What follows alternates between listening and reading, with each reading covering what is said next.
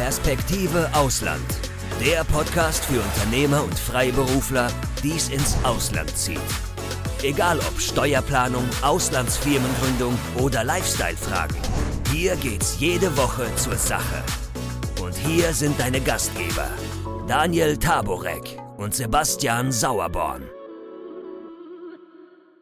Herzlich willkommen bei Perspektive Ausland. Heute sprechen wir über den Non-Dom-Status. Dieses Thema taucht ja immer häufiger in Schlagzeilen auf und deshalb wollen wir uns heute mal mit den wichtigsten Fragen beschäftigen, die zu diesem Thema aufkommen. Beginnen wir gleich mal mit der ersten Frage was ist denn der Non-Dom-Status und wo kommt der Begriff eigentlich her? Ja, das ist eine sehr gute Frage. Genau. Also der Non-Dom-Status ist eigentlich eine Abkürzung für Non-Domiciled. Ja? Also der alternative Begriff ist die sogenannte Remittance Basis of Taxation. Wir werden jetzt gleich beide Begriffe erklären. Grundsätzlich ist der Non-Dom-Status etwas, was für viele anachronistisch heutzutage wirkt. Es ist tatsächlich etwas, das aus Großbritannien kommt und sich bereits vor einigen hundert Jahren dort entwickelt hat, nämlich genau im 18. Jahrhundert letztlich vom britischen König eingeführt wurde, um nämlich hier ausländische Investoren nach Großbritannien zu locken und sie zu animieren, in Großbritannien zu investieren, äh, dort zu leben, Geld auszugeben, Hofstadt aufzubauen und so weiter und so fort. Und er hatte ihnen damals zugesagt, dass sie, wenn sie dies tun, auf ihre Auslandseinkünfte äh, keine Steuern bezahlen müssen. Das war dann auch interessant für möglicherweise Personen, die in den Kolonien äh, hohe Einkünfte haben. Also mal angenommen, jemand hat jetzt eine Zuckerplantage irgendwo und kam nach Großbritannien, dann wurden diese Einkünfte in Großbritannien steuerlich freigestellt. Es ist also schon, sagen wir mal, etwas, das es seit vielen hundert Jahren gibt. Und in der Theorie wird es also so erklärt. Man unterscheidet also beim steuerlichen Status letztlich zwischen Residence, also der Ansässigkeit, wo wohne ich, ja, wo ist mein Lebensmittelpunkt, äh, wo ist mein Ort des gewöhnlichen Aufenthaltes und wo ist mein Domicile. Wo ist also mein Steuerdomizil? Nach britischem Verständnis ist dieses Domicile ähm, der Geburtsort des Vaters. Ob das jetzt Sinn macht oder nicht, ich meine, in der Bibel hört man ja, dass äh, Josef aufgefordert wurde vom Kaiser Augustus, in den Geburtsort des Vaters zurückzukehren, um hier an der Volkszählung teilzunehmen. Ist es so eine ähnliche Sache. Der Geburtsort des Vaters ist signifikant. Übrigens ja auch in der Schweiz, ganz interessant. In der Schweiz der Bürgerort ist auch der Geburtsort des Vaters. Ja. Und ein ähnliches Modell liegt also hier vor. Das heißt also, jemand, der jetzt nicht Brite ist, äh, hat natürlich in der Regel ein Domicile, nämlich ein Geburtsort des Vaters, das nicht in Großbritannien ist. Und für all diese Personen gilt, dass sie diesen Non-Dom-Status nutzen können. Also mal äh, ganz platt gesagt, alle Ausländer. Übrigens auch Personen, die die britische Staatsbürgerschaft im Nachhinein erwerben. Allerdings niemand, der in Großbritannien geboren ist. Also als Beispiel, zwei meiner Kinder sind ja in Großbritannien geboren obwohl die also einen deutschen Pass haben, könnten diese normalerweise den Non-Domicile-Status nutzen. Weil sie aber hier geboren sind, werden sie ihn nie nutzen können. In Großbritannien jedenfalls nicht. Mhm. Außer Großbritannien gibt es ja noch einige weitere Länder, in denen man auch den Non-Dom-Status nutzen kann. Warum ist das überhaupt so und was haben eigentlich alle diese Länder gemeinsam? Genau, also es ist letztlich eine britische Erfindung.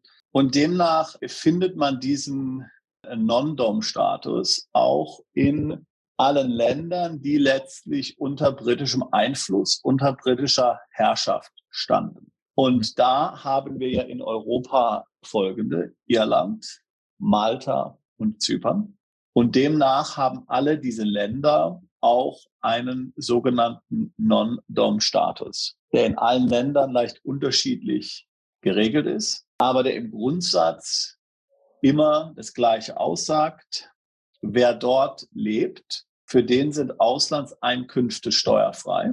Oder anders gesagt, es müssen nur die Auslandseinkünfte in dem Wohnsitzland versteuert werden, die man dorthin entweder überweist oder dort aber verbraucht. Und daher auch eben der fachlich korrekte Begriff der sogenannten Remittance Basis. Das heißt also, Remittance äh, ist ja die Ausschüttung, die Auszahlung. Mhm. Das heißt, wenn eine Auszahlung erfolgt auf ein Konto am Wohnsitzstaat, in dem ich Non-Dom-Steuerzahler bin, dann kommt es zu einer Remittance und auf diese Remittances muss ich dann in dem Land Steuern bezahlen. Wohlgemerkt trifft dies allerdings nur für Einkommen zu. Das heißt, wenn ich natürlich jetzt irgendwo ein Sparkonto habe, ganz platt gesagt ein Sparkonto, dann steuerfrei überweisen. Aber habe ich zum Beispiel Kapitalerträge, Dividenden oder sonst was, die ich steuerfrei im Ausland empfangen habe, dann darf ich diese nicht in mein Wohnsitzland überweisen. Beziehungsweise alles, was ich überweise, muss ich eben dann dort zu den ganz normalen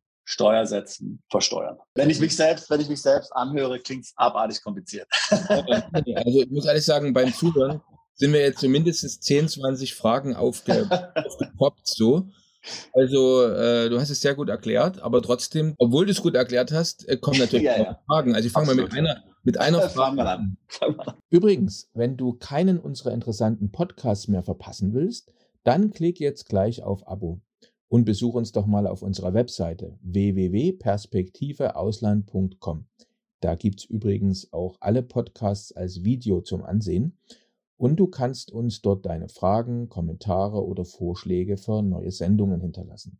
Ich fange mal mit einer Frage an. Also zum Beispiel, du hast jetzt den speziellen Fall geschildert, ich habe, bevor ich also in ein Land ziehe, äh, habe ich also schon ein Sparkonto zum Beispiel. Und jetzt habe ich, was passiert denn, wenn ich auf diesem Sparkonto zum Beispiel jetzt äh, Kapitalerträge habe? So, das heißt, ich habe, nehmen wir mal, nehmen wir mal ein Beispiel. Ich habe ein Konto mit 100.000 Euro im Ausland, ein Sparkonto.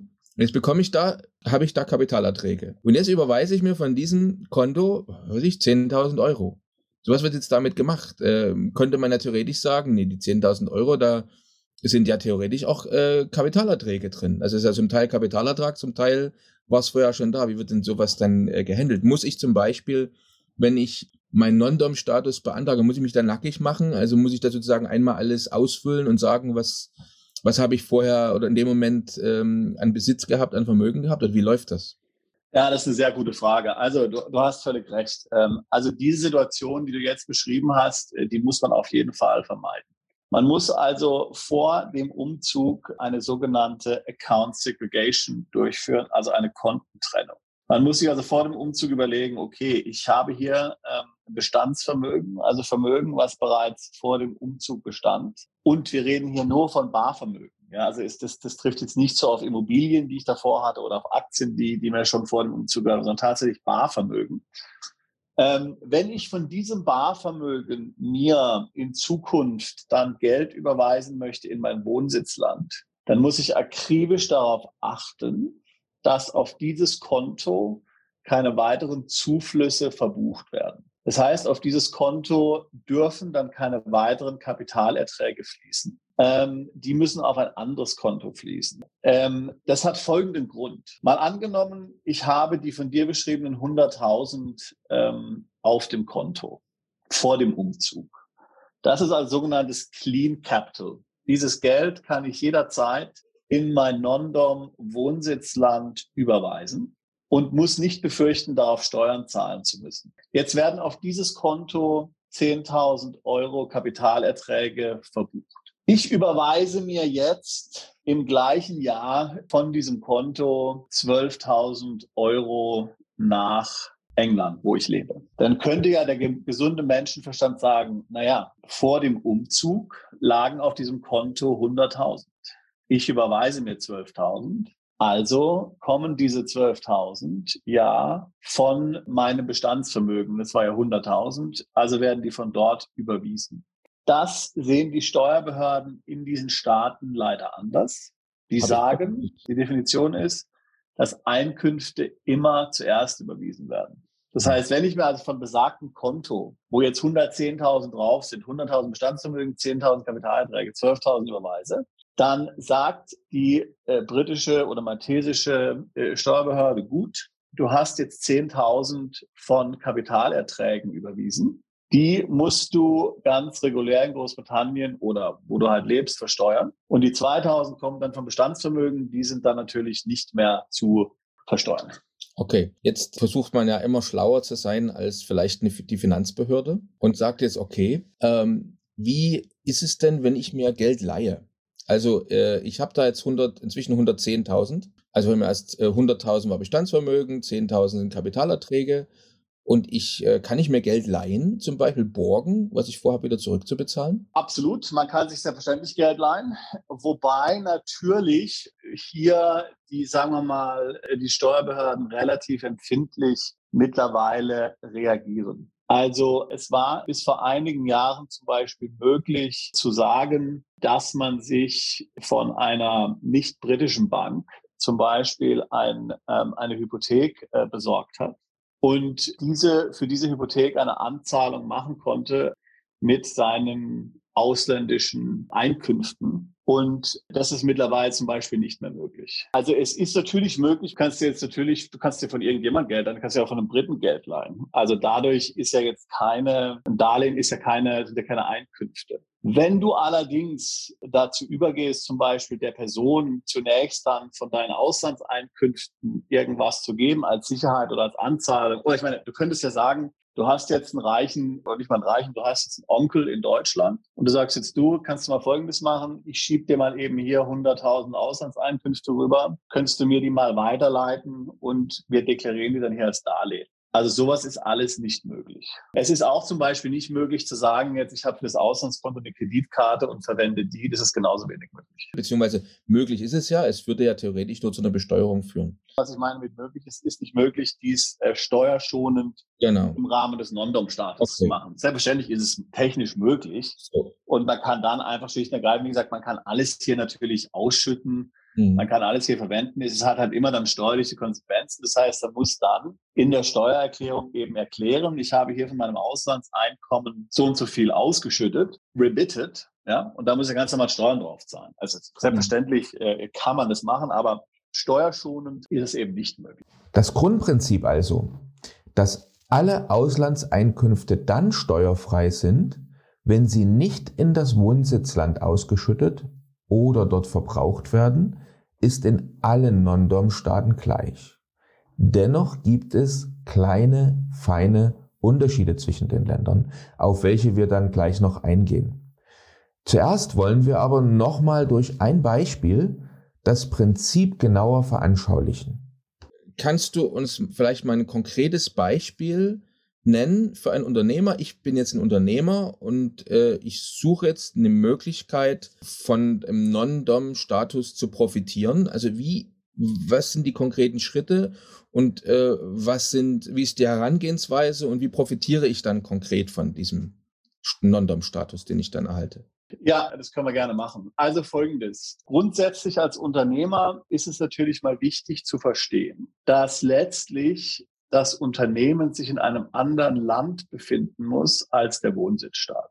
Denn wir reden ja die ganze Zeit von ausländischen Einkünften. Wenn ich also in Großbritannien lebe und eine britische Limited betreibe und da ein Unternehmen führe, dann habe ich ja inländische Einkünfte. Denn das Unternehmen ist in Großbritannien, ich bin in Großbritannien, also das inländische Einkünfte. Das wird mir also überhaupt nichts bringen. Was ich also brauche, ist die Kombination zwischen Wohnsitzstaat und Unternehmen in zwei verschiedenen Ländern. Also, klassisches Beispiel. Äh, wir haben das ja auch bei uns schön beschrieben. Man lebt in London und hat in Malta eine Gesellschaft. Ja, also ich lebe in London. Wir müssen jetzt gleich mal auf Brexit dann natürlich auch eingehen, äh, äh, gleich mal, ähm, denn es ist ja nicht mehr so einfach nach Großbritannien umzuziehen. Aber also um es zu vereinfachen, wir leben, ich lebe in London, habe eine Gesellschaft in Malta. Diese Gesellschaft in Malta bezahlt bekanntlicherweise 5% Körperschaftssteuer effektiv. Und der Rest dieses Gewinnes, diese 95.000 Euro, die dann übrig bleiben, äh, die erhalte ich dann komplett steuerfrei.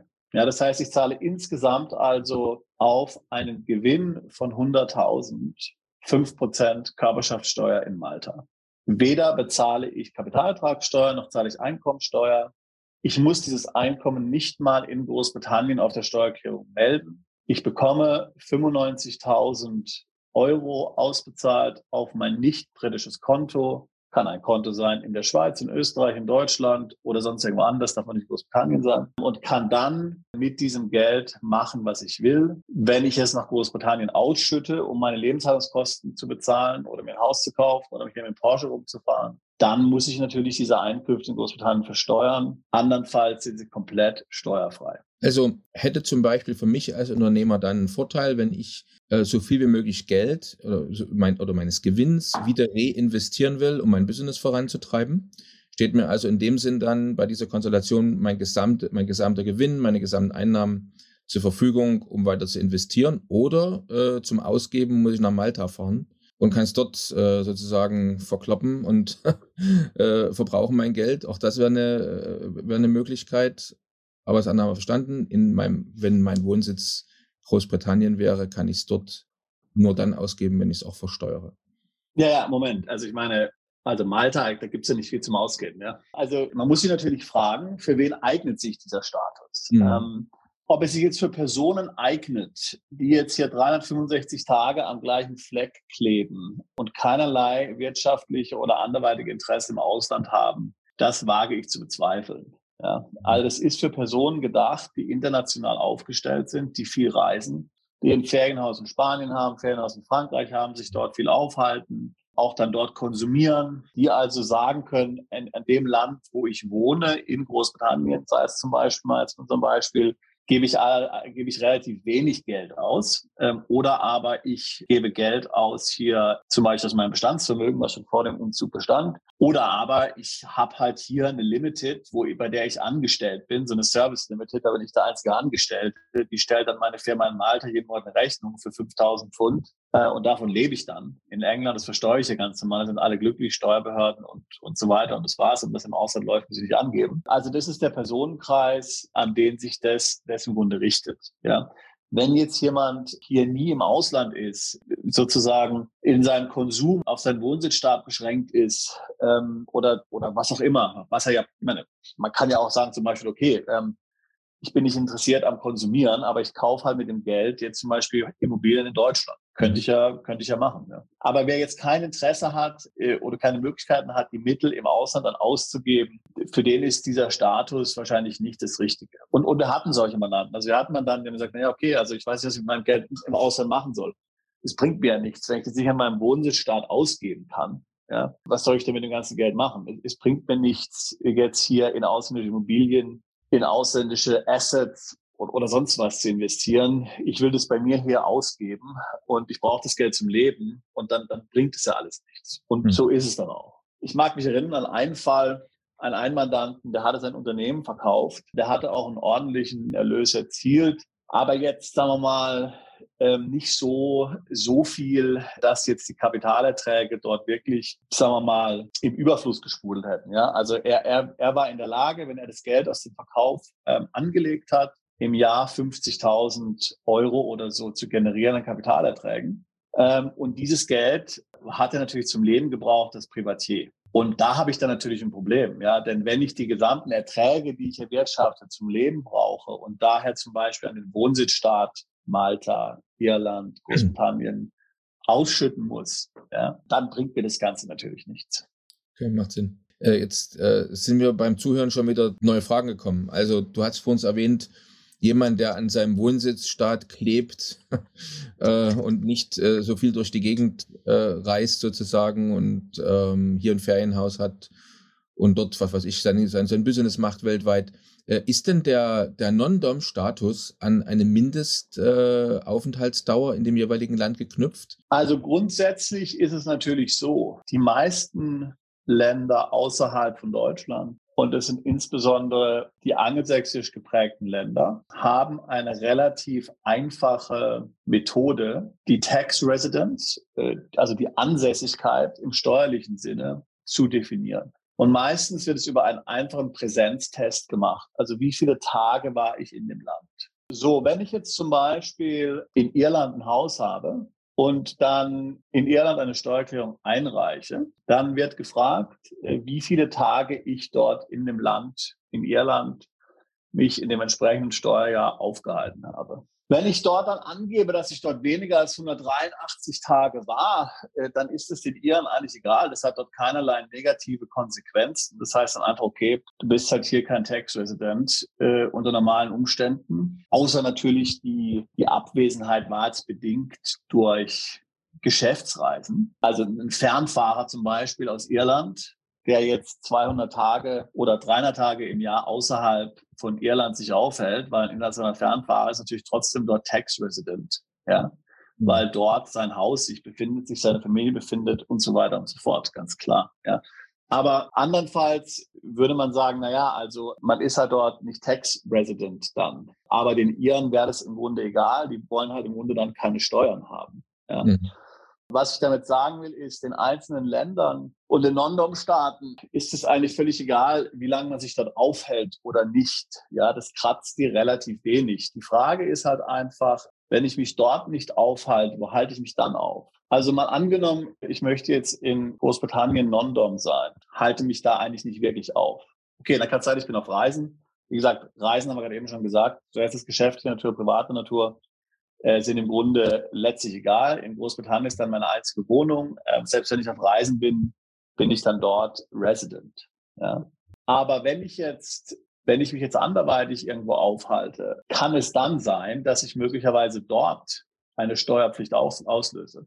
Das heißt also, mal angenommen, ich ziehe aus Deutschland weg nach Großbritannien und halte mich in Großbritannien auf, heißt es im Umkehrschluss, dass ich tatsächlich mich laufend dann in Deutschland aufhalte. Und dann wäre die Sache natürlich relativ witzlos, denn dann bin ich ja weiter in Deutschland unbeschränkt steuerpflichtig. Also was ich sagen will ist, den Ländern, wo man Non-Dom ist, ist es relativ egal, wie viel Zeit man dort verbringt oder nicht. Aber es ist halt eine Frage, wo man sich sonst aufhält. Und man muss sehr vorsichtig sein, dass man eben nicht dort einen Lebensmittelpunkt oder eine unbeschränkte Steuerpflicht anderweitig auslöst, durch die man dann dort steuerpflichtig werden würde. Bekanntes Beispiel, Boris Becker hat ja gesagt, er wohnt in Monaco. In Wirklichkeit war er die ganze Zeit in München. Ja. Also, äh, wie gesagt, in Monegassen ist es völlig egal, ob der, wie lange sich dort aufhält oder nicht. Ja. Aber in München ist nicht egal oder im deutschen Finanzamt ist nicht egal. So, das ist eigentlich die Sache, auf die man achten muss. Und vor allen Dingen, was man halt jetzt nicht machen könnte, ist, ist zu sagen, jetzt interessiert sich das deutsche Finanzamt für mich und fragt mich, wo ich jetzt steueransässig bin in einem bestimmten Jahr, wo ich angeblich in Großbritannien gewohnt habe. Dann kann ich nicht davon ausgehen, dass mir die britische Steuerbehörde eine Ansässigkeitsbescheinigung ausstellt, außer ich kann zeigen, dass ich dort wirklich ansässig war. Ähm, das heißt also, man wird in den Ländern, um die es geht, äh, nie ein Problem haben, ja, aber möglicherweise in anderen Ländern, wo ich mich stattdessen aufgehalten habe. Mhm. Ist verständlich, nachvollziehbar. Aber jetzt ergibt sich automatisch noch eine zweite Frage. Jetzt haben wir also gesagt, okay, also eine Frist oder eine, eine Mindestaufenthaltsdauer in dem Land, in dem ich den Status habe, ist jetzt weniger der kritische Punkt. Äh, jetzt aber eine zweite Frage.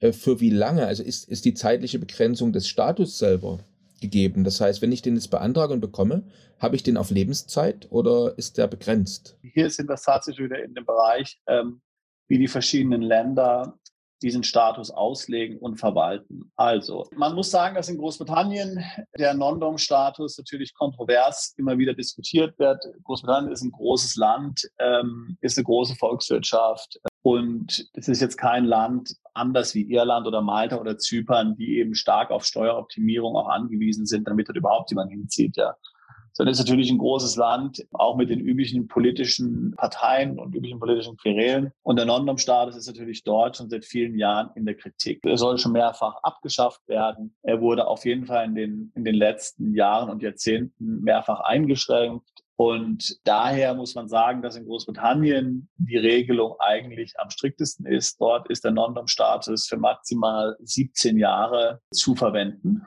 Danach ist man automatisch deemed domiciled. Also dann hat man automatisch sein Domicile in Großbritannien. Nach sieben Jahren wird dann in Großbritannien auch schon eine Pauschalsteuer fällig. Die ist zunächst 30.000 Pfund im Jahr und geht dann hoch auf 60.000. Das heißt, wenn ich den Status dann weiter verwenden möchte, muss ich dann diese Pauschalsteuer bezahlen, damit ich dies weiter tun kann. So, jetzt kann ich natürlich sagen, okay, wenn ich eine Million verdiene an ausländischen Kapitalträgen, sind 30.000, 64.000 auch nicht. Ja. Verdiene ich aber nur 200.000, dann sieht es ja schon anders aus. In Malta und Irland gibt es keinerlei Beschränkungen, was die Dauer anbelangt. In Zypern ist der Non-Dom-Status ebenfalls auf 17 Jahre beschränkt.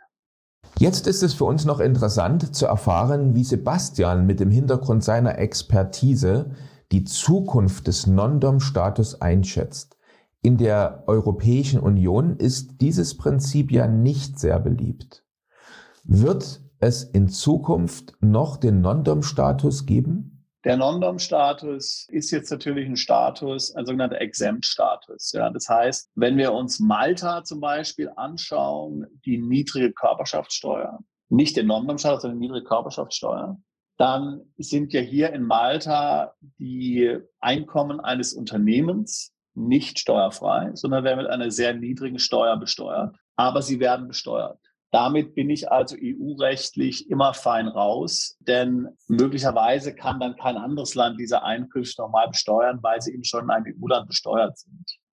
So, das bezieht sich jetzt wohlgemerkt auf die Einkünfte einer Körperschaft. Ähnlich ist natürlich auch bei natürlichen Personen. Ja. Das heißt, grundsätzlich Einkünfte zu haben, die nirgendwo besteuert werden, ist möglicherweise im Kontext der internationalen Steuergesetzgebung, nicht nur innerhalb der EU, sondern auch OECD, würde ich sagen, immer mehr verpönt. Es geht also eher dahin, dass man sagt, wenn überhaupt werden Einkünfte mit einem geringen Steuersatz versteuert, aber dann kann ich eben immer hochhalten, ich habe diese Einkünfte versteuert, die sind nicht steuerfrei, so kann, so kann dann auch kein anderer Staat möglicherweise Besteuerungsrecht erheben. Wir haben das jetzt ja gesehen in Portugal beim NHR-Status. Wohlgemerkt ist es kein Non-Dom-Status, denn Portugal ist kein Non-Dom-Land, aber die haben einen ähnlichen Exempt-Status. Früher waren diese Einkünfte steuerfrei. Mittlerweile wird in Portugal auch eine Steuer erhoben von, von 10 Prozent auf die Einkünfte. Das klingt zwar zunächst mal negativ, aber auf der anderen Seite kann ich dann immer sagen, dieses Einkommen ist versteuert und mit einer ähm, vorteilhaft niedrigen Steuer. Aber ich kann dann gegenüber allen EU-Behörden, EU-Behörden, inklusive Deutschland sagen, hier, meine Rente zum Beispiel aus Deutschland habe ich versteuert mit 10 Prozent. Äh, dann darf Deutschland diese Rente nicht mehr versteuern. Und das ist ein bisschen das Problem beim Non-Dom-Status. Ja. Und wir haben deswegen auch gerade was Deutschland anbelangt, im Doppelbesteuerungsabkommen zwischen Deutschland, Großbritannien, Deutschland, Zypern, Deutschland, Malta und Deutschland, Irland immer große Einschränkungen, was den Non-Dom-Status anbelangt. Ja, also grundsätzlich bei deutschen Einkünften bringt mir der Non-Dom-Status überhaupt nichts. Denn ich muss dann, wenn diese Einkünfte nicht in meinem Wohnsitzland besteuert werden, diese komplett und vollständig in Deutschland versteuern. Dieses Recht hat sich Deutschland im DBA zugesichert. Aber nicht nur Deutschland ist hier zu erwähnen, auch zum Beispiel die Schweiz. Ja? Also wenn ich Gewinne aus einer Schweizer Gesellschaft bekomme, dann muss ich eine horrende Quellensteuer in der Schweiz bezahlen in Höhe von 35 Prozent. Wenn ich Non-Dom bin, bekomme ich diese nicht zurück. Das heißt, auch bei Schweizer Gesellschaften, also wenn ich jetzt Kapitalträger aus der Schweiz bekomme in Form von Dividenden, ist der Non-Dom-Status komplett ungeeignet und sogar negativ. Also das sind so die Punkte. Ähm, also zum Beispiel, so, so lebe ich jetzt in Portugal und habe den Exempt-Status, ja, dann zahle ich zehn Prozent Steuern in Portugal da drauf, muss aber die 35 Prozent in der Schweiz nicht bezahlen. Ja, also sieht zunächst mal natürlich die zehn Prozent wie was Schlechtes aus.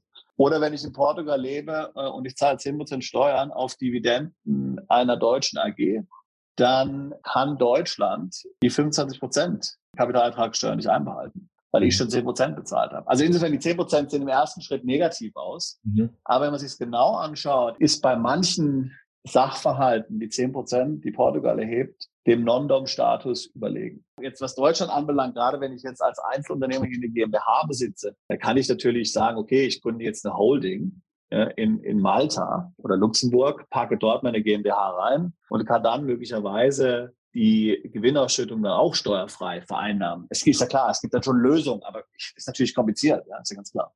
Also gut, dass du diese verschiedenen Länder gerade erwähnt hast. Das ist vielleicht auch ein guter Punkt, um unsere äh, Zuhörer und Zuschauer darauf hinzuweisen, dass in den ein, einigen der nächsten Folgen wir ganz konkret ja über Malta, auch über Portugal sprechen werden. Ja, und dort halt dann auch nochmal konkret solche Informationen nachzuhören oder nachzusehen sind. Gut, jetzt gibt es vielleicht noch was Spezielles zu beachten, äh, wenn ich jetzt Non-Dom bin in Bezug auf äh, OECD, also der Informationsaustausch. Gibt es da irgendwelche Dinge, die ich wissen muss, die wichtig sind zu beachten? Ja, also im Hinblick auf den internationalen Informationsaustausch ist natürlich der Non-Dom-Status ideal. Denn mal angenommen, wenn ich jetzt ein Konto eröffne für eine Offshore-Gesellschaft oder ein Konto eröffne oder ein Depot eröffne im Ausland, wo es ja mittlerweile überall Informationsaustausch gibt und ich gebe dort meine britische oder irische oder maltesische Steuernummer an und meine, meine Adresse, wo ich wohne, dann kann mir ja der Informationsaustausch komplett egal sein. Denn es ist ja in diesen Ländern legal, solche Konten zu führen und solche Einkünfte steuerfrei zu vereinnahmen. Ja. Ähm, das heißt, selbst wenn es da zum Informationsaustausch kommt, ich bin ja weder verpflichtet, meine Auslandseinkünfte der Regierung zu melden oder in der Steuererklärung aufzuführen. Ja, also ich muss ja nur die melden, die ich mir in mein Wohnsitzland ausschütte oder remitte. Ja. Alles, was ich sonst noch im Ausland habe, muss ich ja dort nicht angeben. Also deswegen für solche im Kontext im internationalen Informationsaustausch ist der Non-Dom-Status ideal, weil ich habe da komplett nichts zu befürchten und muss da komplett auch überhaupt nichts beachten. Ja, gut zu wissen. Eine Sache möchte ich natürlich nochmal sagen. Also ich hatte eben gerade eben schon gesagt, ähm, die Auslandseinkünfte muss man nirgendwo erklären. Das heißt, wenn ich in Großbritannien lebe, zum Beispiel den Non-Dom-Status habe und dann Auslandseinkünfte habe und dort mordsweise viel verdiene, die aber jetzt nicht überweise nach Großbritannien, ich muss davon nichts in der Steuererklärung erwähnen. Ich muss in der Steuererklärung nur erwähnen, was ich nach Großbritannien überwiesen habe. Nicht aber, was sonst noch im Ausland ist. Alles. Mhm. Ja. So, jetzt muss man aber natürlich wissen, ist ja ganz klar, wenn ich jetzt dort, sagen wir mal, in einer wunderbaren Wohnung in Chelsea oder Mayfair lebe, die vielleicht 10.000 Pfund Miete kostet im Monat und ich reiche da jährlich meine Steuererklärung als Non-Dom ein und gebe dort an, dass ich weder Geld nach Großbritannien überwiesen habe, noch habe ich eine Beschäftigung in Großbritannien, die mir annähernd zu viel hier äh, bezahlt, dass ich mir diese Wohnung leisten könnte, dass dann diese ganze Sache relativ verdächtig aussieht. Und dann muss ich davon ausgehen, dass sich die britische oder irische oder maltesische Steuerbehörde an, an mich wendet und dann wissen will und prüfen will anhand meiner konkreten Kontoauszüge und ähnlichen Unterlagen, wie sich das denn alles genau verhält, wie ich mir das leisten kann, was ich für ein Ausgabenverhalten habe und so weiter und so fort. Ja. Das heißt also, ähm, man muss immer davon ausgehen, dass man geprüft wird, ähm, muss deshalb akribisch genau Unterlagen einbehalten, Kontoauszüge führen, diese Kontentrennung betreiben, wie wir sie besprochen haben. Auch wenn ich meine, dass es nie jemand anschaut, es kann also relativ schnell passieren, dass jemand kommt und sich dafür interessiert. Grundsätzlich ist es interessant zu wissen, wie man überhaupt den Non-Dom-Status bekommt. Ist es kompliziert, diesen zu beantragen und braucht man in diesem Prozess professionelle Hilfe? Also wir helfen Mandanten äh, natürlich in den verschiedenen Ländern, sich hier entsprechend bei den Steuerbehörden äh, äh, zu registrieren. Wie gesagt, man muss in den einzelnen Steuererklärungen dann angeben, hinterher, dass man Non-Dom ist. Man muss auch angeben, wie viel man dann in das Land übertragen hat. In manchen Ländern oder beziehungsweise in Großbritannien gibt es eben eine maximale Zeit, in der man den Status nutzen kann. Wir helfen natürlich miteinander dabei. Wir helfen mit die Steuererklärung auszufüllen. Wir helfen bei der Registrierung, um diesen Status dann nutzen zu können. Das sind alles Dinge, die wir, die wir übernehmen. Man kann das natürlich, man kann immer alles auch selbst machen. Ja, ist ja ganz klar. Aber es ist gerade bei diesen Themen eben wichtig, meiner Meinung nach, gerade wenn es um hohe Beträge geht, dass man die Fach fachmännisch dann äh, korrekt ausarbeiten lässt. Und ist es aber in der Tat so, also ich muss es nicht, muss ich diesen Non-Dom-Status beantragen, wenn ich meinen Wohnsitz nehme in dem Land oder wie ich es gerade äh, vielleicht so rausgehört habe, wenn äh, ich meine erste Steuererklärung dann einreiche? Nein, also nicht nur die erste Steuererklärung einreicht. Es gibt gewisse Fristen, in denen dann ähm, diese steuerliche Registrierung ähm, gemacht werden muss. Ja? Also in der Regel darf man damit nicht länger als drei Monate nach Ende eines Steuerjahres machen.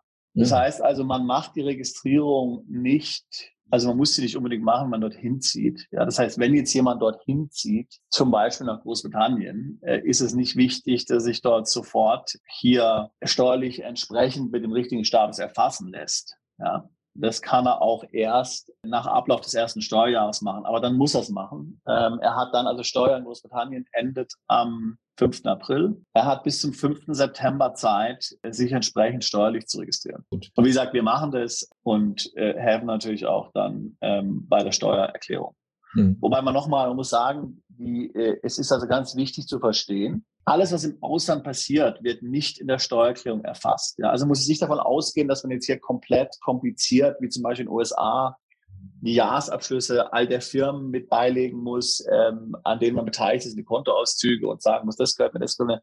Also man sagt zur Auslandssituation überhaupt nichts. Man macht in der Steuererklärung zwei Angaben. Wenn man non ist, erstens, wie viel Bestandsvermögen habe ich übertragen?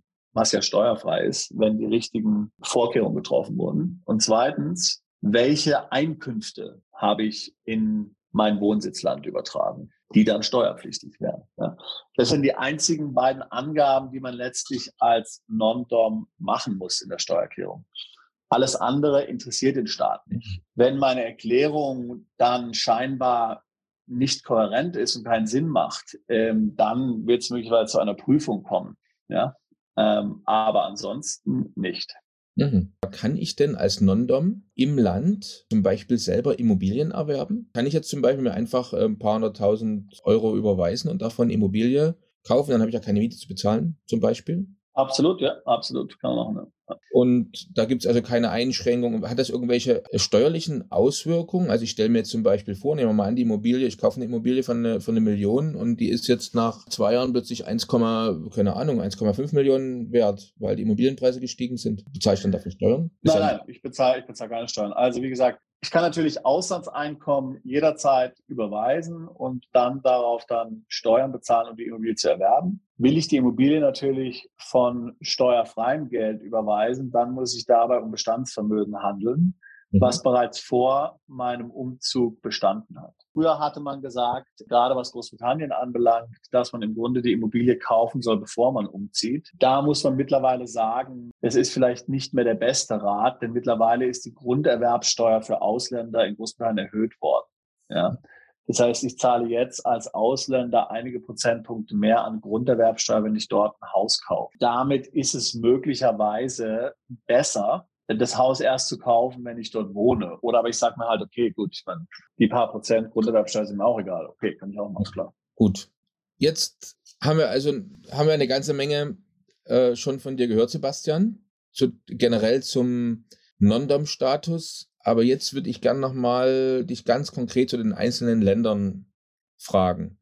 Äh, weil wir hatten ja schon gesehen, es gibt so den ein oder anderen Unterschied zwischen den äh, Ländern. Und mitunter kommt es ja genau auf die Feinheiten an. Wenn sich jetzt jemand äh, entscheiden möchte, vielleicht, was ist für mich das passende äh, Wohnsitzland? Vielleicht beginnen wir nochmal mit Großbritannien. Ähm, Gibt es jetzt noch irgendwelche Unterschiede, Feinheiten, die man kennen muss, was den Non-Dom-Status in Großbritannien betrifft? Ja, also grundsätzlich muss man natürlich wissen, dass der Umzug äh, nach Großbritannien seit Brexit extrem kompliziert geworden ist. Ja? Also es ist leichter, nach, in die USA, nach Kanada äh, oder nach Australien umzuziehen als nach Großbritannien. Aufgrund der Visa-Vorschriften, die es gibt. Ähm, es gibt praktisch für Großbritannien nur sehr beschränkte Visa-Optionen. Also für Unternehmer, die nach Großbritannien ziehen wollen, die müssen mindestens zwei Millionen hier investieren. Okay, wenn man das mal vergleicht mit den USA-Investorenvisum, wo schon 30.000 ausreichen, mhm ja, dann ist es natürlich hanebüchend. Wenn man jetzt hier einen Arbeitgeber hat, der einen sponsert oder so und dann entsprechend hier äh, mit dem Homeoffice letztlich die Homeoffice, also das Innenministerium, meine ich jetzt hier, entsprechend als Sponsor registriert ist, dann sieht es natürlich anders aus, ja äh, was die großen Arbeitgeber natürlich sind. Ja, aber grundsätzlich jetzt für den Unternehmer, für den Freiberufler ist es extrem schwierig geworden, nach Großbritannien umzuziehen. Daher würde ich fast sagen, dass für die meisten diese Sache unerschwinglich ist. Allerdings äh, gibt es natürlich immer noch relativ viele Mandanten, die haben aus irgendwelchen Gründen sich noch das Bleiberecht in Großbritannien besorgt äh, oder die haben sind verheiratet mit einer Britin und sonst irgendwas. Die können das nach wie vor relativ einfach machen mit dem Umzug und können natürlich dann auch den Non-Dom-Status in Anspruch nehmen. Also hierzu möchte ich zunächst einmal wiederholen. Der Non-Dom-Status ist unbeschränkt sieben Jahre lang nutzbar. Danach muss ich dann eine Pauschalsteuer bezahlen von 30.000 Pfund. Äh, die gilt dann nach zwölf Jahren auf 60.000 Pfund hoch und nach 17 Jahren kann ich den Status nicht mehr verwenden. Das ist letztlich die wichtigste Beschränkung in Großbritannien, die man zu beachten hat. Es gibt in Großbritannien auf der anderen Seite eine Reihe von interessanten Steuersparmodellen. Also in der letzten Finanzkrise, in der letzten Rezession hat die Regierung hier ein Steuersparmodell für Non-Dom-Steuerzahler eingeführt, die ja normalerweise ihre Mittel nicht nach Großbritannien überweisen dürfen dass also diese Non-Dom-Steuerzahler hier in britische Unternehmen investieren dürfen, auch mit ihrem ausländischen Geld, ohne dass das steuerliche Konsequenzen hat. Ja, und müssen dann die Erträge auch hier nicht versteuern, solange diese dann wieder zurück ins Ausland fließen oder in ein Unternehmen, sage ich mal, der gleichen Gattung wieder reinvestiert werden. Das heißt also, äh, das kann interessant sein für, für Non-Dom-Steuerzahler, Ansonsten äh, äh, muss man sagen, wie gesagt, die Einschränkung hier mit den sieben Jahren, die ist natürlich schon relativ groß. Man muss auch wissen, wenn man hier lebt, dass, man, äh, dass Einkünfte aus Irland nicht vom Non-Dom-Status her abgedeckt sind. Das heißt, wenn ich eine irische Limited habe, gelten diese als inländische Einkünfte ähm, in dem Zusammenhang und nicht als ausländische Einkünfte und sind damit nie steuerfrei. Also man kann sich aber eine Limited in Irland gründen und dann dies machen. Drittens und letztens wollte ich anbringen, dass Großbritannien es sehr genau nimmt, wo potenzielle Auslandsgesellschaften geleitet werden. Wenn ich also diese besagte Malta-Gesellschaft aus unserem Beispiel vorhin habe, dann muss ich hundertprozentig darauf achten, dass die Geschäftsführung nicht von Großbritannien ausgeübt wird, wenn ich dort lebe. Ich brauche einen Geschäftsführer und es darf keine Füllungsgehilfe sein, kein Treuhänder, kein Nominee, kein Anwalt, kein Steuerberater. Ich muss mir einen festangestellten Geschäftsführer suchen, der ein normales Gehalt bekommt, der auf das Konto der Gesellschaft zeigungsberechtigt ist. Ansonsten wird dieses Einkommen als britisches Einkommen gewertet. Ganz wichtiger Punkt. Okay. Gut, und ein anderer Punkt, der vielleicht für mich auch noch interessant wäre, wenn man sich für ein Land in, in, in interessiert, und ich denke, da, da hat äh, Großbritannien vielleicht auch ein paar Pluspunkte, ist natürlich auch die Lebenskultur selbst, ne, Lifestyle. Also ich denke, das spricht zum Beispiel schon wieder dann für die Insel, oder? Ja, also gut, äh, genau. Also natürlich im Vergleich zu den anderen Inseln ist Großbritannien natürlich sehr weltläufig. Es gibt hervorragende Schulen, es gibt ein ausgezeichnetes Kulturangebot. Es ist ein relativ großes Land natürlich, ja, im Vergleich zu Malta und Zypern und so. Also jeder kann sich vorstellen, irgendwie in London zu leben. Ja, es ist eine Riesenstadt, größte Stadt Europas und so. Das sind die Vorteile von Großbritannien äh, ganz deutlich. Aber wie gesagt, die Visumsituation ist tatsächlich doch höchst problematisch und man muss dann sehen, wie man damit umgehen kann. Ja, eine spezifische Sache nochmal, die jetzt in Großbritannien hinsichtlich Non-Dom-Status sehr interessant ist, ist der sogenannte Overseas Workday Relief. Das ist also folgendes. Es ist sehr beliebt zum Beispiel in der Private Equity und, und Hedgefonds-Branche. Ja. Da ist es ja so, dass doch Mitarbeiter, ja, die bei diesen Hedgefonds oder ähm, Private Equity Firmen angestellt sind, in Großbritannien, in London leben, in London arbeiten, ja doch unwahrscheinlich viel auf Reisen sind. Ja. Wir haben äh, Mandanten, die weit über 200 Tage im Jahr, also jetzt gehen wir mal nicht, äh, natürlich nicht zu Corona-Zeiten, aber ansonsten wirklich weit über 200 Tage im Jahr unterwegs waren. Ja. Und da gibt es ein sehr interessantes Feature, äh, was man nutzen kann in Großbritannien. Ähm, und das funktioniert wie folgt.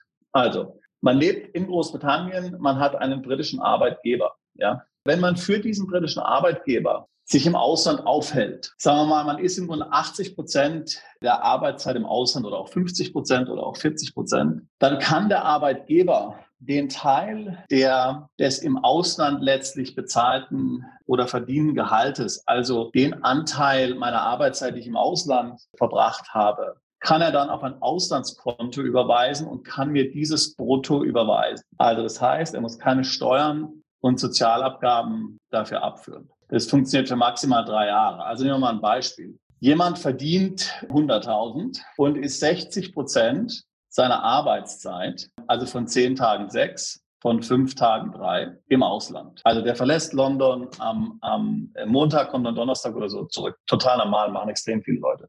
Dann kann mir also der Arbeitgeber 60 Prozent des Gehaltes sozialversicherungsfrei und steuerfrei auszahlen. Das heißt, der Arbeitgeber bezahlt mir also dann von den 100.000 60.000 auf mein Konto im Ausland aus. Ich darf das wiederum nicht nach UK reinbringen, ist ja völlig klar. Ja. weil ansonsten wird es steuerpflichtig. Äh, und auf die restlichen 40 Prozent zahle ich dann ganz normal britische Steuern und Sozialabgaben. Das Ganze funktioniert äh, für maximal drei Jahre. Und natürlich kann nur bis 80 Prozent des Gehaltes auf diese Art und Weise ausgeschüttet werden. Das heißt also, wer, ähm, äh, wer 100.000 verdient, der könnte maximal 80.000 so erhalten. Der Rest muss immer versteuert werden. Also ein gewisser Anteil muss immer versteuert werden. Da habe ich jetzt gleich noch eine spezielle Frage. Man versucht ja immer, das ist, klingt ja erstmal großzügig, was du gerade sagst, ne? aber mhm. man will ja dann immer noch mehr, oder? So. Und ähm, jetzt äh, stelle ich mir vor, ich bin also jetzt von einer Firma angeheuert im Ausland, in, sag mal ein Beispielsland zum Beispiel, wo würde ich jetzt als, als UK-Mitarbeiter hin äh, vermietet werden von meiner Firma? In welches Land zum Beispiel? Ja, ich werde nicht vermietet. Also, also vermieten geht nicht. Naja gut, aber ich, okay, ich bin halt dort tätig. Äh, ich bin halt also ich bin halt, du bist einmal auf Geschäftsreise, du bist in Meetings okay, und so gut. weiter, also okay. bist Mastvertrag fahren, also das sind Leute, die, die reisen natürlich hin und her. Weil, ich meine, eins darf natürlich nicht passieren. Du darfst natürlich auf keinen Fall so viel Zeit in einem Land verbringen, im Ausland, dass du dann dort steuerpflichtig bist. Okay, ja. gut. Ja, ja, also das heißt, es sind Leute, die reisen von Deutschland nach Frankreich, nach Malta, in die USA und zurück okay. nach Asien, hin und her. So, jetzt bin ich also eigentlich im, wäre ich da immer unterwegs und jetzt durch die Corona-Zeit muss ich das im, im Homeoffice machen. Ja. So, jetzt würde ich natürlich, jetzt würde ich mal versuchen oder auf ankommen lassen, kann ich denn dann für die Zeit, wo ich jetzt eigentlich diese Tätigkeit äh, ohne Corona im Ausland gemacht hätte und dann von, dieser, von diesen Steuervorteilen profitieren würde, kann ich das in irgendeiner Art und Weise dann für mich geltend machen? Ich kann ja nichts dafür, dass ich jetzt wegen Corona äh, von mir aus das Land nie verlassen darf oder vielleicht gibt es da irgendwelche Ein Einreise-, Ausreiseregeln. Nein, kann man nicht. Nein tatsächlich nur möglich, wenn ich tatsächlich im Ausland äh, du musst gearbeitet das Land verlassen haben. Okay. Ja. Dazu ist es interessant zu erfahren, dass es zwei Möglichkeiten gibt, das in die Wege zu leiten. Einmal kann das der Arbeitgeber für mich im Vorfeld beantragen, was meiner Meinung nach der beste Weg ist. Der andere Weg ist, dass natürlich dort, wo der Arbeitgeber das aus irgendeinem Grund nicht macht, kann jeder Arbeitnehmer über einen Lohnsteuerausgleich, das dann auch über die Steuererklärung, mhm. die zu viel bezahlten Steuern ähm, zurückfordern. Was aber natürlich jetzt ein, lang, ein langwieriger Weg ist. Aber ich brauche als Arbeitnehmer dann auch ein zweites Konto, auf das diese Gelder eingezahlt werden. Weil es muss ja genau. im Ausland bleiben, das Geld. Genau. Mhm. Also ich kann halt dann, wenn ich aus Deutschland komme, ein deutsches Konto haben oder ich kann ein, ein Offshore-Konto oder sowas haben. Es darf nur nicht auf ein drittes mhm. Konto fließen. Jetzt hast du ja Irland schon erwähnt. Vielleicht gehen wir da gleich mal nach Irland und äh, gucken uns mal an, was gibt's denn, was spricht für Irland oder was spricht gegen Irland? Wie sieht's da aus? Ja, also Irland ist der Non-Dom-Status sehr vorteilhaft. Ja, also wie gesagt, es gibt keinerlei zeitliche Beschränkungen. Im Gegenteil, die Iren haben sogar ähm, im Rahmen der letzten Finanzkrise, Rezession, den Non-Dom-Status auch nochmal erweitert. Die haben nämlich dann gesagt, dass auch Einkünfte aus britischen Gesellschaften unter den Non-Dom-Status fallen. Ja, mhm. Also gerade eben haben wir gesagt, in Großbritannien ist es nicht der Fall, was Einkommen aus irischen Gesellschaften anbelangt. So. Das heißt also, wer in Irland wohnt und zum Beispiel eine Gesellschaft in Großbritannien hat, die ihm Dividenden ausschüttet, äh, diese Dividenden sind in Großbritannien, Entschuldigung, diese Dividenden sind in Irland komplett steuerfrei unter den üblichen Bedingungen. Das heißt, dass sie dort nicht ins Land ähm, eingebracht werden, etc. Also der Non-Dom-Status in Irland ist äh, absolut zu empfehlen, ist also sehr vorteilhaft. Ja, und wer sich ansonsten noch für das Leben auf der Insel interessiert, der solle sich den Podcast zu Irland ansehen. Genau oder anhören, genau. Sollte nicht zu viel erwarten. Wollen wir nicht zu viel verraten jetzt an der Stelle. Oder? genau. Malta, wie sieht es denn da aus? Also was spricht für Malta, was spreche dagegen? Also Dagegen äh, klang ja schon ein bisschen raus. Also die Insel hat ähm, im Vergleich zu Großbritannien jetzt nicht so viel zu bieten. Also wer das braucht, eine große Stadt und viel vielleicht Freizeitangebote oder wer einfach den Puls des Lebens spüren will, vielleicht äh, eher weniger geeignet. Aber ich bin gespannt, was, was spräche denn dafür, den Non-Dom-Status in Malta antragen? Also wie gesagt, auch in Malta, der Non-Dom-Status ist extrem offen. Ja? Das heißt also, man kann ihn unbegrenzt nutzen. Wir hatten schon in einer anderen Podcast-Episode angesprochen, dass die irischen Steuerbehörden nicht sehr zimperlich sind und auch sehr unangenehm sein können. Die maltesischen Steuerbehörden im Gegenzug sind meiner Erfahrung nach äh, sehr gesprächsbereit und sehr kulant.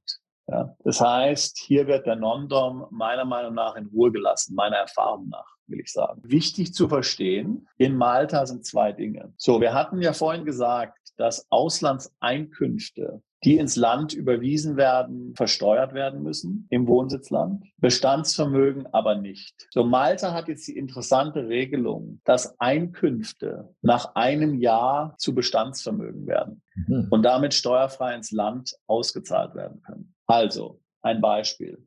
Ich lebe in Malta und bin London. Ich habe Kapitalerträge aus Dividenden aus einem ausländischen Depot in Höhe von 100.000 Euro in 2000, sagen wir mal, 22. Überweise ich mir jetzt diese Beträge in 2022 auf ein maltesisches Konto oder gebe die in Malta aus, werden diese Erträge in Malta steuerpflichtig und müssen dort ganz normal versteuert werden. Überweise ich mir diese erst in 2023, sind sie zu meinem Bestandsvermögen geworden und ich kann sie in Malta ausgeben. Das klingt echt, das klingt attraktiv. Gibt es gar keine Frage. Das klingt, das klingt, attraktiv, aber der Zyniker wird natürlich sagen, was willst du in Malta machen?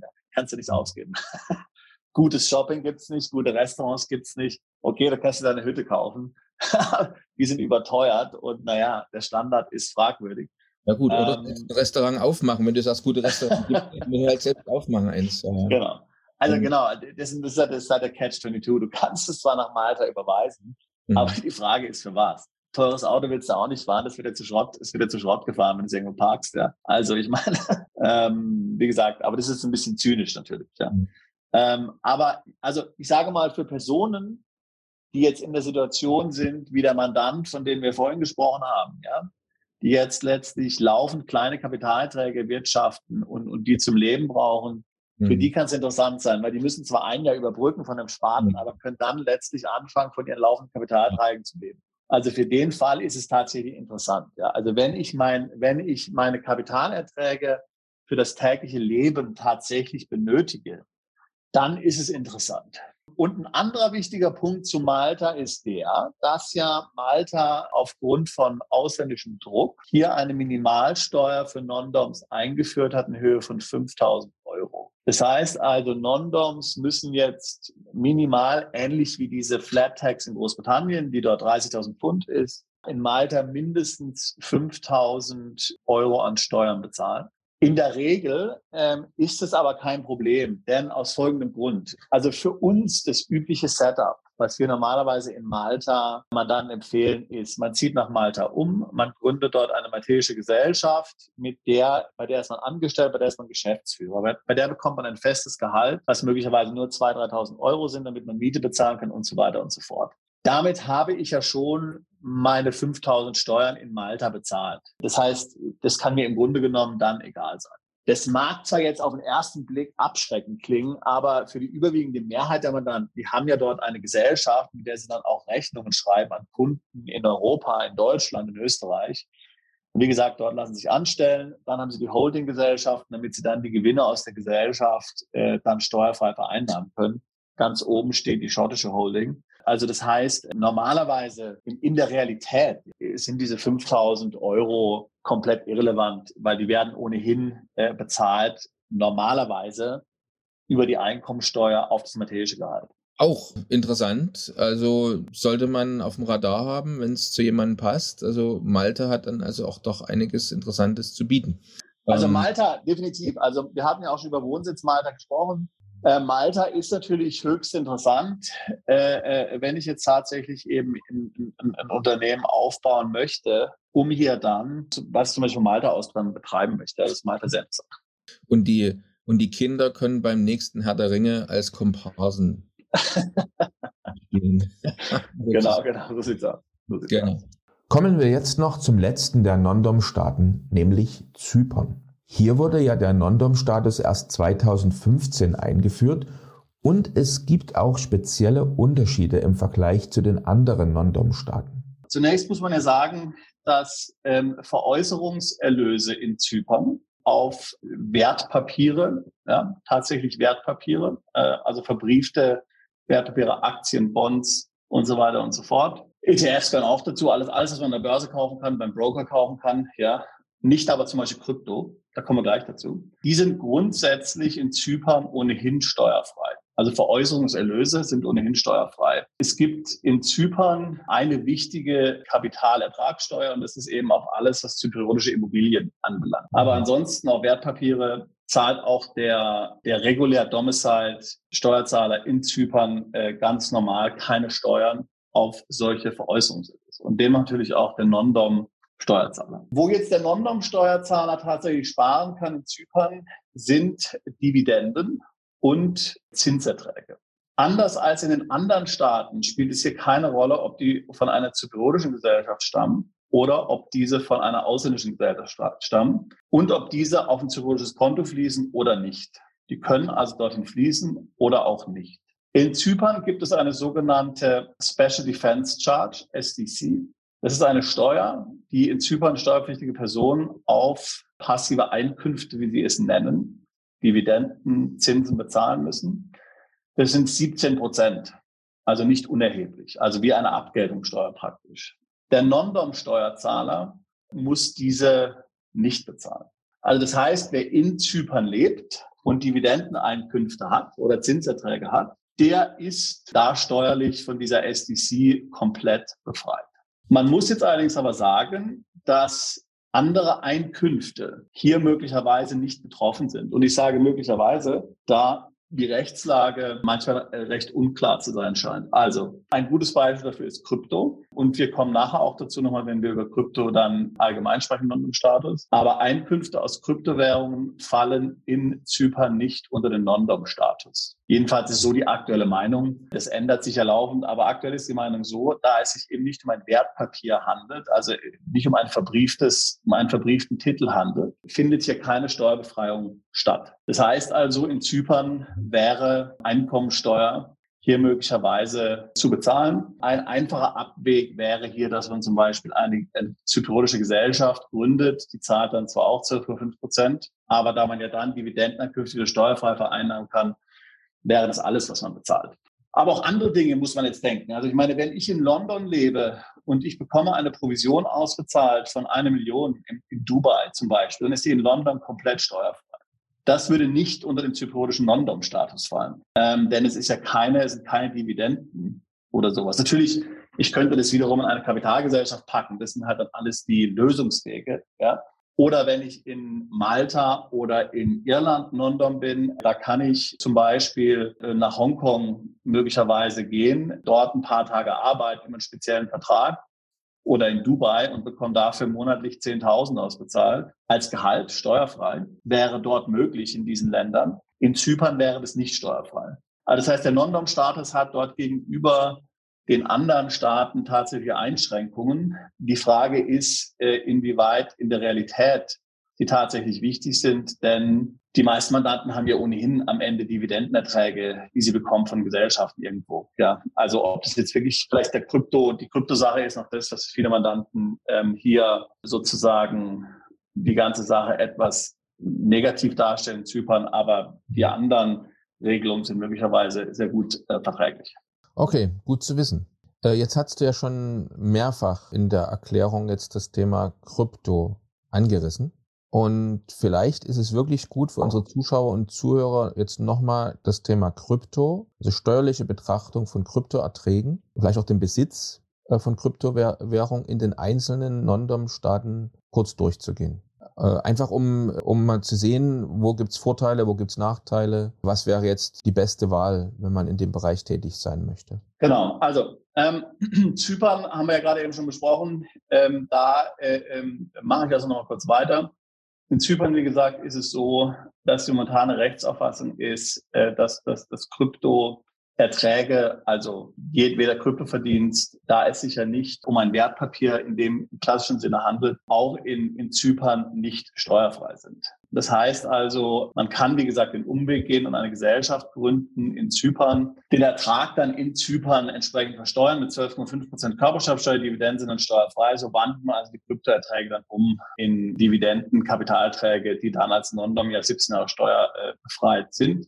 Also das wäre möglich. Ansonsten gilt für Kryptowährung keine Steuerbefreiung. Wie sieht es denn in anderen Ländern aus? Großbritannien ist es relativ klar, ähm, hat die britische Regierung äh, ganz klar so definiert. Die britische Steuerbehörde hat hier ein Schreiben herausgegeben, schon 2019, wo sie gesagt hat, dass sämtliche Erträge aus Kryptowährungen nicht über den Non-Dom-Status abgerechnet werden können.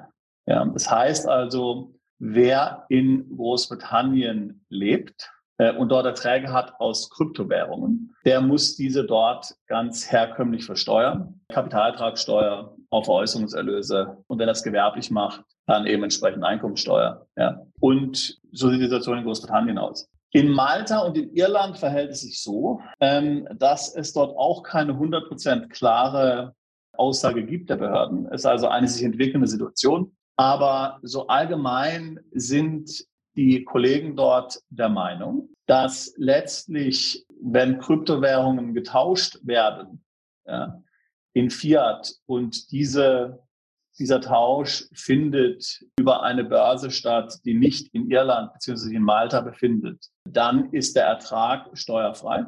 Alles, was sowieso in Kryptowährungen gehandelt wird, ist sowieso generell dann auch unterfällt unter den Non-Status und ist somit auch steuerfrei.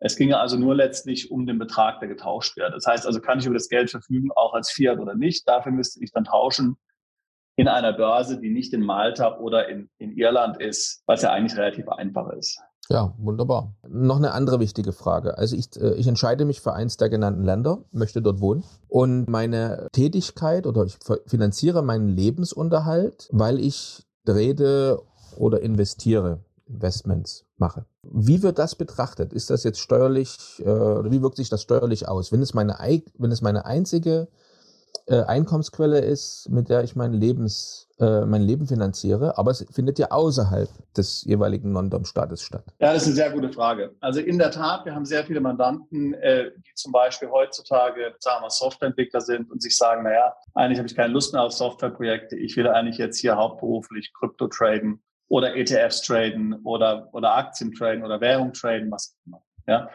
Also jedenfalls, ich will meinen Beruf im Grunde niederlegen und jetzt eigentlich mich aufs Trading konzentrieren, wie man so schön sagt. Und dann liegt ja naheliegend, dass ich sage, okay, also ich gehe einfach in eins dieser Länder, ziehe dorthin um, ähm, eröffne mir ein Konto bei irgendeinem Broker im Ausland, damit sind meine Mittel im Ausland, meine Gewinne sind im Ausland, die Gewinne sind passiv, ist ja alles wunderbar. Damit müsste es ja alles steuerfrei sein. Und das ist definitiv nicht der Fall. Also weder in Großbritannien noch in Irland, noch in Malta, noch in Zypern ist es möglich, mit dem Non-Dom-Status gewerblich hier zu traden. Ja, also wenn es eine gewerbliche Tätigkeit ist, dann wird es ganz normal lokal mit Einkommensteuer im Grunde belegt werden. Nicht nur mit Kapitalertragssteuer, die ja vielleicht noch erträglich wäre, mhm. sondern mit Einkommensteuer. So, jetzt ist die Frage, was ist gewerblich? Ich stelle mal eine Gegenfrage, was ist nicht gewerblich? Was erlaubt ist, ist Vermögensverwaltung. Äh, also ich darf als Non-Dom mein Vermögen verwalten. Das ist also keine gewerbliche Tätigkeit, dadurch entsteht kein steuerliches Risiko. Vermögensverwaltung heißt, wenn ich da einmal die Woche reinschaue, mir mal so anschaue, äh, wie sich die Kurse entwickeln, ja, und dann vielleicht den einen oder anderen Verkauf mache. Und das war's. Als Vermögensverwaltung zählt ganz sicherlich nicht, wenn ich zu Hause in meiner Wohnung in London oder Malta jeden Tag acht Stunden sitze, dort sechs Monitore habe vor mir und den ganzen Tag letztlich hier im Traden bin. Das ist sicherlich nicht Vermögensverwaltung. Das ist gewerbliches Trading. Es gibt die sogenannten Badges of Trade in diesen, in allen vier Ländern. Das heißt, es ist im Grunde ein Test oder es ist eine Reihe von Tests, die im Grunde gemacht werden, wo man prüft, ist es eine gewerbliche Tätigkeit oder nicht. So, da gibt es eine ganze Anzahl. Wir wollen jetzt hier mal nur auf die einfachsten Fälle eingehen. Die wichtigste Frage ist der, hat diese Person einen Beruf oder hat sie keinen Beruf? Ich will ein Beispiel sagen. Wir haben einen Mandanten, der ist Pilot bei der Lufthansa. Der hat den Wohnsitz in ein entsprechendes Land verlegt und der tradet natürlich jetzt dann steuerfrei, weil er Vermögensverwaltung macht. Denn er ist ja im Vollzeitberuf nachweislich bei der Lufthansa angestellt als Pilot. Also ganz klar, was er dann nebenher macht. Da hat er vielleicht eine Stunde Zeit dafür am Tag oder so. Äh, das läuft dann natürlich ganz klar unter, äh, unter Vermögensverwaltung. Man schaut sich die Einkommen an, die jemand generiert. Wenn ich jetzt ein Business habe, was mir im Jahr 250.000 Dividenden generiert, äh, die ich ganz normal versteuere, und dann trade ich ein bisschen und mache da 50.000, dann ist es auch klar, dass das Vermögensverwaltung ist. Ja. Mhm. Und keine gewerbliche Trading-Tätigkeit. Aber alles, was im Grunde dahin geht, äh, dass, das, dass ich keinen anderen Beruf habe, dass ich das mit sehr, mit, dass ich damit sehr viel Zeit äh, verbringe, dass mein Einkommen dadurch überproportional ähm, letztlich äh, darauf beruht, ähm, das deutet alles darauf hin, dass es Trading ist. Ist auch eine gewisse Regelmäßigkeit, ja, dass ich also sage, jeden Tag von acht bis um fünf sitze ich vor dem Computer. Äh, auch alles das ist ein Hinweis darauf, dass letztlich gewerblich ist. Und wie gesagt, die gewerbliche Tätigkeit bedeutet dann, dass diese gesamten Einkünfte daraus in dem entsprechenden Land mit Einkommensteuer ganz normal als Gewerbe letztlich anzumelden sind. Was kann man dagegen machen? Man kann natürlich eine Gesellschaft gründen. In Zypern ist es relativ einfach. Man gründet eine Gesellschaft, die man selbst leiten kann. Dort zahlt man 12,5 Prozent Steuern. Die Dividenden sind steuerfrei. In Malta ist es auch relativ einfach, denn in Malta kann ich ja eine Gesellschaft gründen, die zahlt fünf Prozent Steuern. Dann macht eben die Gesellschaft letztlich das Trading. Ja? Nicht ich im eigenen Namen, sondern ich trade im Namen der Gesellschaft. Zahle fünf Prozent Steuern, Gewinne können dann wieder steuerfrei über den Non-Dom-Status vereinnahmt werden. Etwas anders sieht es dann aus in Großbritannien und Irland, wo im Grunde dann hier tatsächlich Substanz im Ausland vorhanden sein muss, Geschäftsführer und so weiter und so fort damit ich das hier glaubhaft machen kann. Das heißt, ähm, eine lokale Firma könnte ich nicht gründen, ich könnte Firma Ausland gründen. Und ich muss dann natürlich schauen, dass diese Firma tatsächlich auch dann einen Geschäftsführer hat, der tatsächlich angestellt ist und nicht, dass ich alles mache, was also natürlich sehr viel schwieriger dann in der Darstellung dann ist. Ich kann mich an einen Mandanten erinnern, der war tatsächlich also professioneller, äh, professioneller Trader. Der, der hat, glaube ich, mehrere Funds gehabt er selbst hat in Monaco gelebt, ist dann nach London umgezogen, hatte aber in Singapur ein komplettes Backoffice mit Personen, mit Tradern und so weiter und so fort. Der kann sich immer noch besuchen. Meine Firma ist in Singapur, da habe ich Leute, die machen das alles. Aber so für den, für die Einzelperson, die so am liebsten alles gern selbst macht, die selbst die Trades macht, die auch den Overhead nicht will, jetzt irgendeine Firma im Grunde zu haben, für die sieht es schwierig aus, was den London-Status anbelangt. Wie sieht es denn hierbei aber mit der Kontrolle aus? Wird oft kontrolliert und welche Konsequenzen hat Falschverhalten? Natürlich so, dass da sehr viel läuft, ja, nach dem Motto, äh, wo kein Kläger, da kein Richter. Also natürlich, in der Realität ist es so, dass dort sehr viele Leute genau das machen, was sie eigentlich nicht tun dürfen. Wir haben auch selbst Mandanten, äh, die das tun, trotz besserer Belehrung durch uns. Aber wenn es halt dann mal zur Überprüfung kommt, ja, äh, was bei Non-Doms immer möglich ist, in einigen Ländern mehr als anderen, dann werden diese Dinge dann zum Problem.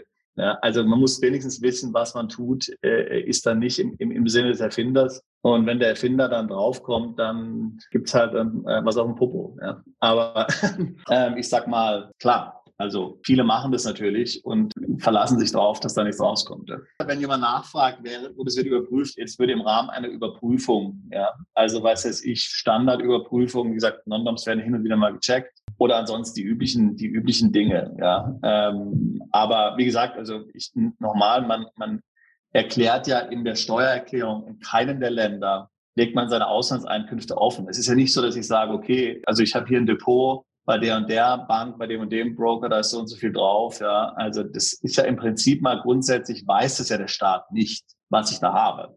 Es gibt natürlich Informationsaustausch und solche Dinge heutzutage. Und wie gesagt, werden ja angesprochen, dass das im Grunde ja für Non-Doms völlig unschädlich ist. Ja.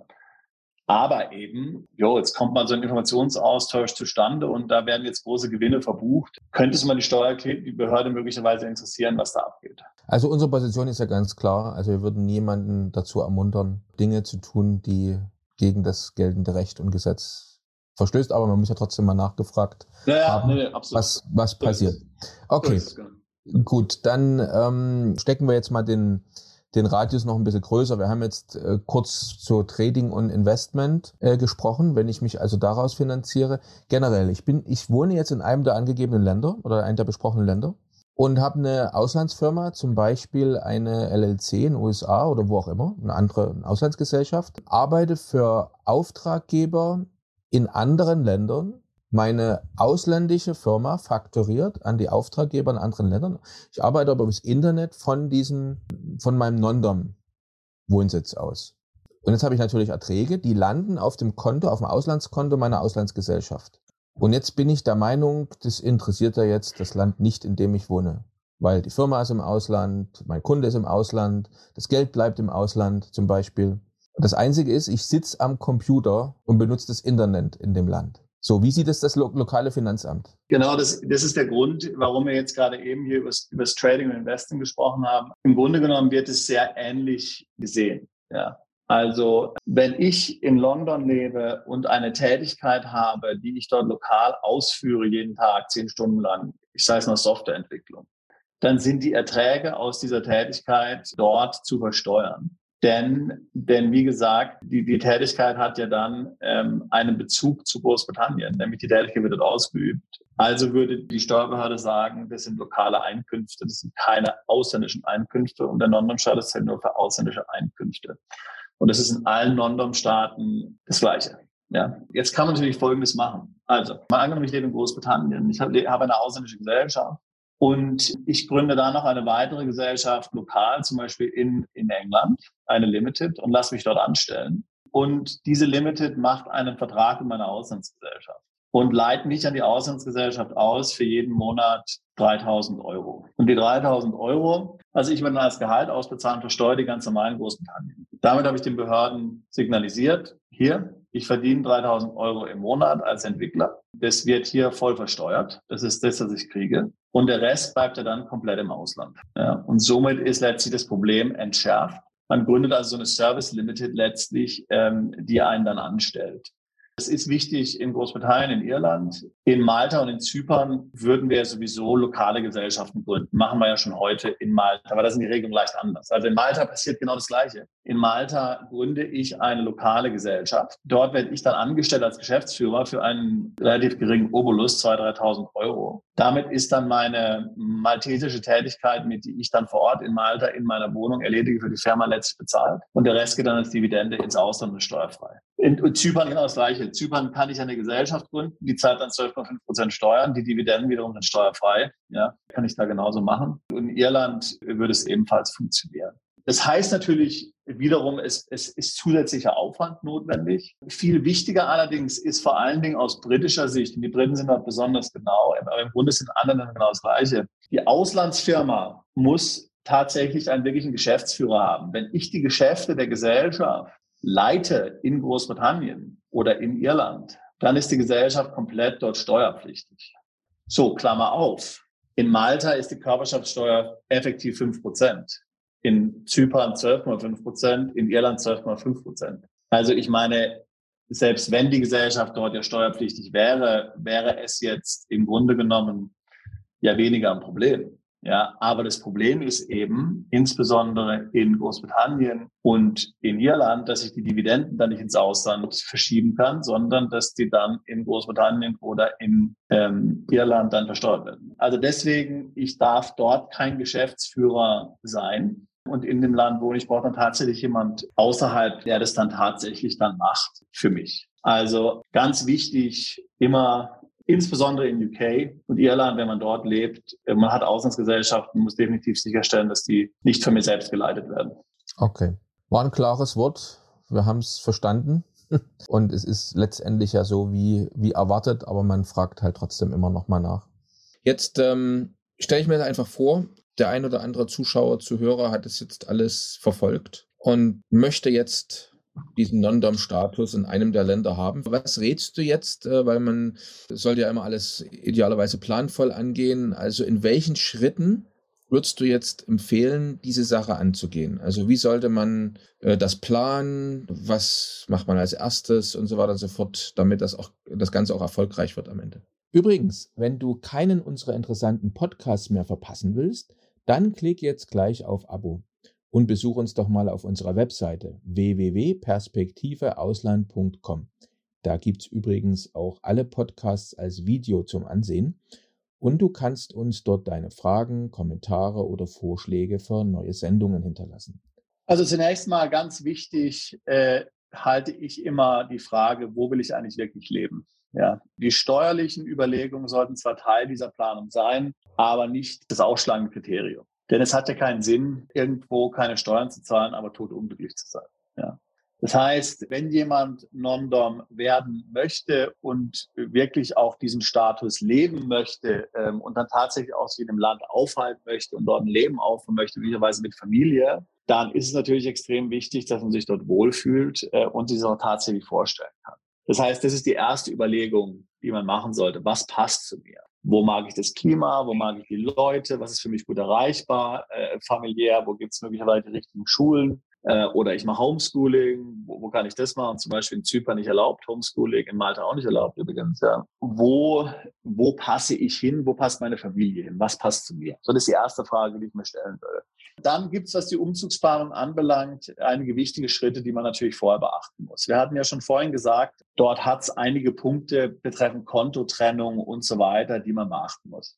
Das heißt, diese Vorbereitung muss ich treffen. Möglicherweise muss ich mir eine neue Bank suchen. Also wir wissen zum Beispiel von den Schweizer Banken, Credit Suisse und UBS, die haben eigene Abteilungen für Non-Dom-Steuerzahler, ja, mhm. wo die genau darauf vorbereitet sind, ähm, auf diese Kontentrennung, dass Kapitalträger auf verschiedene Konten gebucht werden müssen, äh, dass ich zum Beispiel als jemand, der in Großbritannien lebt, natürlich keine britischen Aktien haben sollte, weil das sind ja keine Auslandseinkünfte. Das heißt, sie müssen Steuern drauf bezahlen. Als jemand, der in Irland wohnt, keine irischen und so weiter und so fort. Ja, das heißt, sie sind darauf eingestellt und vorbereitet. Das heißt, möglicherweise muss ich mir eine Bank und Vermögensverwalter suchen, der sich damit auskennt. Ähm, oder ich muss mich eben selbst ähm, damit dann beschäftigen. Viele Mandanten machen das natürlich so, dass sie dann schon vor dem Umzug eine Immobilie kaufen. Wie gesagt, wir hatten die Nachteile im Fall von Großbritannien gerade eben angesprochen. Andere Mandanten eröffnen vor dem Umzug ein Konto in dem Land und überweisen dann dort erstmal einen bestimmten Betrag hin, mehrere hunderttausend vielleicht, von, sie dann, von denen sie dann erstmal leben können weil wenn ich vor dem Umzug Geld dahin überweise, bin ich ja noch außerhalb des Steuersystems und das muss da natürlich auch nirgendwo gemeldet werden oder angegeben werden. Ähm, insofern könnte ich sagen, okay, bevor ich nach England umziehe, überweise ich schon mal 250.000 dahin, da kann ich dann in den ersten zwei Jahren mal davon leben. So, das sind also alles solche Schritte, die man natürlich genau planen muss. Möglicherweise geht es weiter. Möglicherweise, wir hatten ja vorhin schon gesagt, wenn ich jetzt deutsche Beteiligung habe, dann ist der Non-Dom-Status grundsätzlich ungeeignet. Ich muss dann diese also in Holdinggesellschaften einbringen. Möglicherweise macht es auch Sinn, die zu verkaufen. Wenn ich aus Deutschland wegziehe, dann falle ich in der Regel unter die beschränkte erweiterte Steuerpflicht, wenn ich Non-Dom bin. Was hat das für Konsequenzen? Also da gibt es eine Menge von Dingen, die zu berücksichtigen sind wenn man in eins dieser Länder umzieht. Und da muss man dann auf jeden Fall diese Sache genau planen. Das heißt, im ersten Schritt würden wir natürlich dazu raten, Beratungssprecher auf unserer Webseite zu buchen. Ähm, und man kann sich dann mal hier konkret über den Non-Dom-Status unterhalten, über die Optionen unterhalten. Ähm, man kann dann auch klären, ob das überhaupt geeignet ist für mich. Ja, also ähm, es gibt ja etliche Situationen auch, wo es absolut nicht geeignet ist. Wenn ich nicht in der Lage bin, passive Einkünfte im Ausland zu generieren, weil ich hier einen Job habe als Softwareentwickler, wo ich acht Stunden vorm, vorm Bildschirm sitzen muss in dem Land, in dem ich lebe, dann ist möglicherweise der Non-Status natürlich nicht für mich geeignet, ganz klar. Also das sind alles Dinge, die muss man genau besprechen, die muss man genau planen. Das heißt zunächst Beratungsgespräch und dann wird sich das wahrscheinlich in so ein gewisses äh, kleines Beratungsprojekt dann erweitern, äh, bis die ganzen Fragen dann letztlich geklärt sind und bis man dann tatsächlich den Umzug dann machen kann. Okay. Ja, vielen Dank, du. War sehr informativ. Ähm, jetzt, wenn einer unserer Zuhörer, Zuschauer noch weitere Fragen hat, wie kann er an Informationen kommen? Wie kann er dich erreichen? Was empfiehlst du? Also wie gesagt, das Einfachste ist, zu unserer Webseite zu gehen und ein Beratungsgespräch zu buchen und dort dann alles weitere im Beratungsgespräch zunächst mal zu klären. Das wäre das Erste, was ich empfehle. Webseite-Link ist hier unten in der Beschreibung des Videos drin. Da können Sie einfach hingehen äh, und sich den Link daraus holen. Klasse. Dann vielen Dank. Bis zur nächsten Folge von Perspektive Ausland, der Podcast für alle Unternehmer, die es ins Ausland zieht.